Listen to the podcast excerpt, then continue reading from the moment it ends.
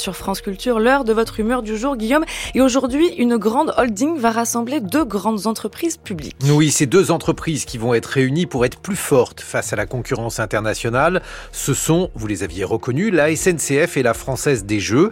Alors ça fonctionne un peu de la même façon hein, désormais. Vous achetez un ticket, au moment du tirage, vous recevez un SMS pour vous dire si votre train part ou pas, en somme si votre ticket est gagnant. Alors pour le moment, le PDG de la SNCF a expliqué qu'en cas d'annulation de train ce week-end, vous seriez remboursé à 100%. Vous savez comment c'est hein, les fusions. Au début, il y a toujours des cafouillages. Bientôt, ça sera comme pour les jeux de grattage, cash ou astro. On achète un billet de train et on sera gagnant ou perdant. Le billet sera nul ou pas.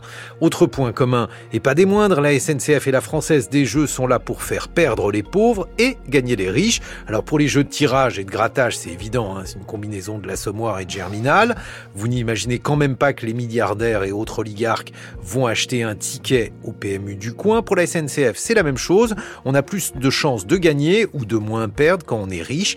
C'est le journal Le Parisien qui révèle ces mécanismes. Aujourd'hui, les trains pour Courchevel, Val d'Isère et Avoriaz ont été privilégiés. Il y a plus de tickets gagnants pour ceux qui vont au ski. Les trains Canada Goose, c'est comme ça qu'on les appelle hein, dans le jargon. Les trains des privilégiés ont été privilégiés sur les trains à l'eau vêtements. Alors concrètement, 100% des acheteurs d'un billet Paris-Saint-Bourg-Saint-Maurice ont remporté le gros lot, un voyage à la neige. Enfin, il n'y a plus de neige, mais ça c'est encore un autre problème. En revanche, seuls 26% des joueurs ont gagné un voyage dans les corons, puisque 74% des tickets Paris-Lille étaient perdants. Remarquez, Paris-Roubaix, ça se fait très bien à vélo. C'est une manière de plus pour la SNCF de se rapprocher de l'avion. Pour l'instant, la principale façon de distinguer un billet TGV d'un billet avion, c'est que le billet de TGV était plus cher.